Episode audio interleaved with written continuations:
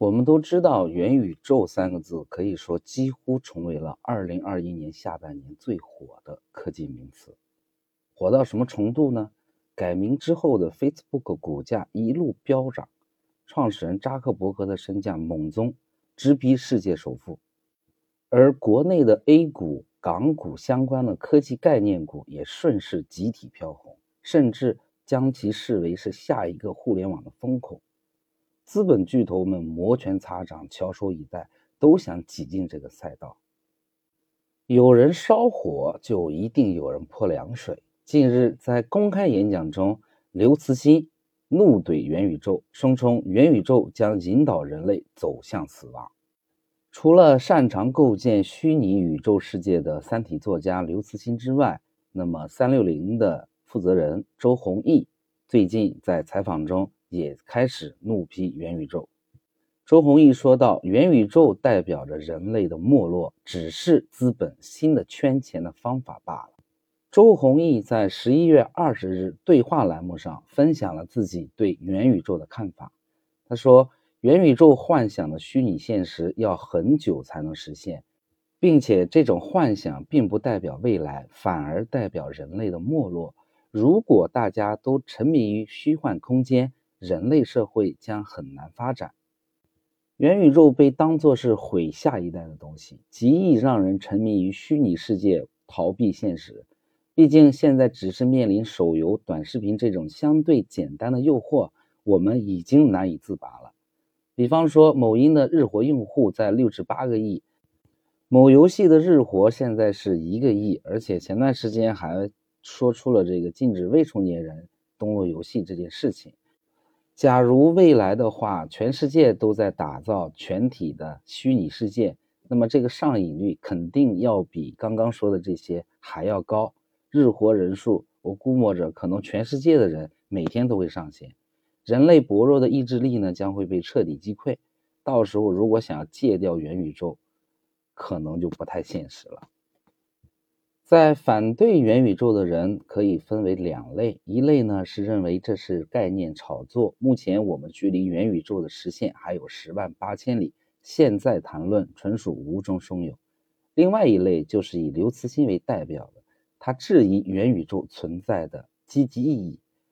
刘慈欣觉得元宇宙是极具诱惑、高度置换的精神鸦片，担忧人类会沉浸在虚拟世界中固步自封。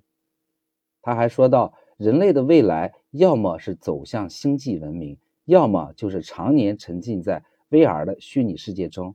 如果人类在走向太空文明以前就实现了高度逼真的 VR 世界，这将是全人类的灾难。刘慈欣差不多是国内第一个向元宇宙重视开炮的人。恰巧的是，似乎也没有人比他更有资格谈论元宇宙。当互联网还在中国属于新鲜玩意的时候，刘慈欣在他的小说《中国二一八五》中描绘了虚拟世界。在《三体》第一部中，刘慈欣已经开始创建了小说中的元宇宙。三体星球从 VR 游戏之中开启，你可以真正随心所欲创造你想要的一切。你可以创造一个有千亿人口的帝国，在那里你就是国王。这是《三体》小说中的片段。既然如此，为什么刘慈欣还会站出来否定元宇宙呢？比起虚拟的元宇宙，刘慈欣更喜欢现实的宇宙。在不能共存的节日中，刘慈欣曾提出飞船派和元宇宙派二元对立。在最近的演讲中，他对这个观点的表达更加坚定。他认为，人类面前只有两条路：一条是向外，通往星辰大海。一条向内通往虚拟现实，前一条道路就是飞船派，志在探索广袤的宇宙世界；另一条就是元宇宙派。元宇宙是人们构建的虚拟世界，一句玩笑话就是说好的星辰大海，你却只给我 Facebook。比起虚妄的自我麻痹技术，人类更应当探索长远有利的科技。刘慈欣向往宇宙，而不少富豪们则致力于将太空航行变成现实。目前参与太空航行的主要玩家就有马斯克、贝佐斯，还有理查德。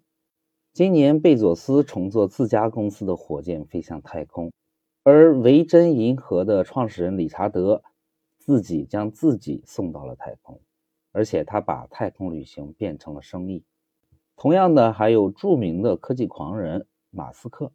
马斯克执着地认为我们应当移民火星，而且近日他还说到，猛禽生产危机面临着真正的破产风险。